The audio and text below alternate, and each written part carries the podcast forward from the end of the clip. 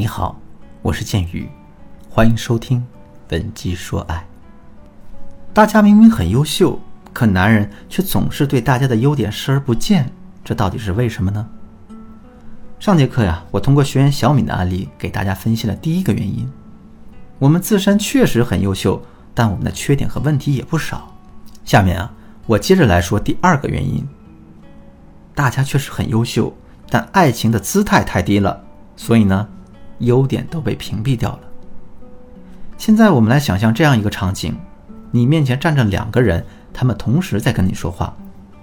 其中一个人的声音很小，每个字听进耳朵里都是软绵绵的，没有一丁点的气势；另一个人呢，恰恰相反，他说话时的声音很大，整个人也充满着自信，而且啊，他说出口的每个字都是铿锵有力的，让人无法辩驳。当你同时听到两个声音的时候，你会优先接谁的话呢？第二个人，对吧？这是因为第二个人整体表现出的框架更高，这会让你觉得他的话更有价值，更需要被认真对待。可实际的情况可能是这样的：第一个人的声音虽小，但他说的都是正事儿；第二个人说起话来很有气势，可他呢却是在聊闲篇儿。但这丝毫不会影响。我们会优先回复第二个人的话，这个现象啊，其实告诉了我们一个道理：当我们在说话的时候，气势、情绪比内容更重要；当我们在经营爱情的时候，我们的框架可能比你自身的价值更重要。明白了这个道理之后，我们回到上面的问题：小敏明明很优秀，可男人却总是视而不见，这到底是为什么呢？这是因为小敏在这段感情里的框架太低了。上节课我们说到了一些细节，比如说小敏本不喜欢穿高跟鞋，但为了让男人满意，她委屈自己妥协了。即使脚上抹的都是泡，她依然对此无怨无悔。再比如呢，小敏大冬天的不敢戴帽子，硬生生的把头皮冻得发麻，就是因为男人说了一句很喜欢她的发型。这都是小敏自身框架很低的表现。可当男人发现小敏事事都依从他，一点框架都没有的时候，他的心里是什么感受呢？没错，他会觉得自己已经把小敏吃定了。在这种情况下，他怎么可能还会欣赏到小敏身上的优点呢？所以，我们想让男人看到大家的优点，并且认可你的价值，就一定要在感情中树立起自身的框架。如果在听到这节课程之前，你已经丢失了自身的框架，并且啊，男人已经认定你是一个没有价值的女人了。这个时候，你该怎么逆风翻盘呢？赶紧添加我们的微信，文姬的全拼零零六，也就是 W E N J I 零零六，我来教你怎么做。好了，下面我们具体来说一说在感情中建立框架的方法。第一，明确自身的底线，并且坚守它。什么是底线啊？底线是我们给自己设定的，在任何情况下都不会改变的标准。比如说，我们不允许男人家暴，不允许男人出轨，这就是我们的两条底线。只要男人触碰了这两条底线，我们就会态度坚决地跟他提分手。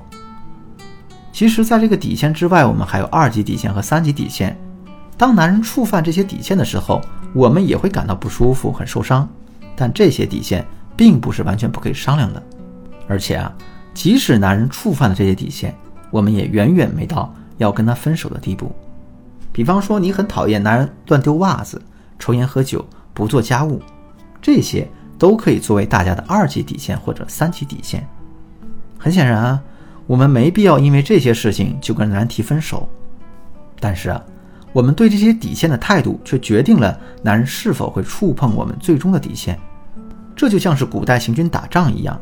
如果我们外围的城池一座座的沦陷，并且啊，在攻克城池的过程中，敌人没有费多大的力气的话，你的主城迟早会朝不保夕。这一点对应到感情上就是啊，很多姑娘都很容易在面对男人犯错误的时候犯一个圣母心。比方说啊，男人在微信上跟女同事说了几句暧昧的话，你看到之后很生气，于是跟男人大吵大闹。可吵完闹完之后呢？你可能会觉得，男人的认错态度挺好的，并且啊，平时他对你也没得说，所以你就选择原谅了他。可问题是，男人会因为你的原谅而心生愧疚吗？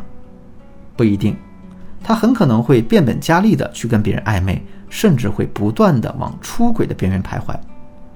所以，我们想守住自己的底线，从而建立起自身的框架，就一定要重视起自身的二级底线和三级底线。哪怕仅仅是乱丢袜子这么一件小事儿，大家在发现之后，都要郑重的对男人说一句：“我真的不喜欢你乱丢袜子，这给我的感觉很不好。我希望呢，你能马上把扔掉的袜子捡回来，以后别做这样的事儿了。”第二点，学会用智慧的方式来维护你自身的框架。一个公司里会有很多领导，但最具威严的绝不是那个脾气火爆的领导。因为这种简单粗暴、强硬的表达方式，很容易会给人一种粗鲁、有勇无谋、城府不深的感觉。真正有威严的领导，往往是那种彬彬有礼、客客气气、满脸含笑，但是却三言两语把你说的理屈词穷的人。放在感情上也是这样，暴怒和强硬并不会让男人觉得你是一个很有框架的女人。就比如说呢。我曾经带过这样一个学员，她跟男朋友是通过相亲认识的，半年之后，两个人就走到了谈婚论嫁的阶段。这个时候，这位学员想树立框架，于是对男人说：“我之前交往的男朋友，就是因为他跟别的女人暧昧，我才跟他提的分手。我最恨男人出轨了，所以呢，为了避免这种事情发生，我希望你能写一份保证书给我，如果以后发生了这样的事儿，你要赔偿。”二十万的精神损失费给我。听到这些话之后，男人当然会觉得这学员不可理喻啊。结果呢，好好一段感情弄得岌岌可危。情侣之间应该忠诚，无可厚非。但你通过这种强制的方式逼迫男人保持忠诚，这就很让人难以接受了。所以啊，大家一定要学会用智慧的方式去维护自身的框架。就拿上面的例子来说。我们完全没有必要去逼迫男人写保证书，只需要把自己态度坚决的跟前任提分手的细节一遍遍的在他面前讲就可以了。有了这个前车之鉴，男人肯定会老老实实的约束自己的行为的。当然了，我上面所讲的都还是一些显性的框架，但其实我们框架的丢失，很多时候是在无意识的情况下发生的。比方说啊。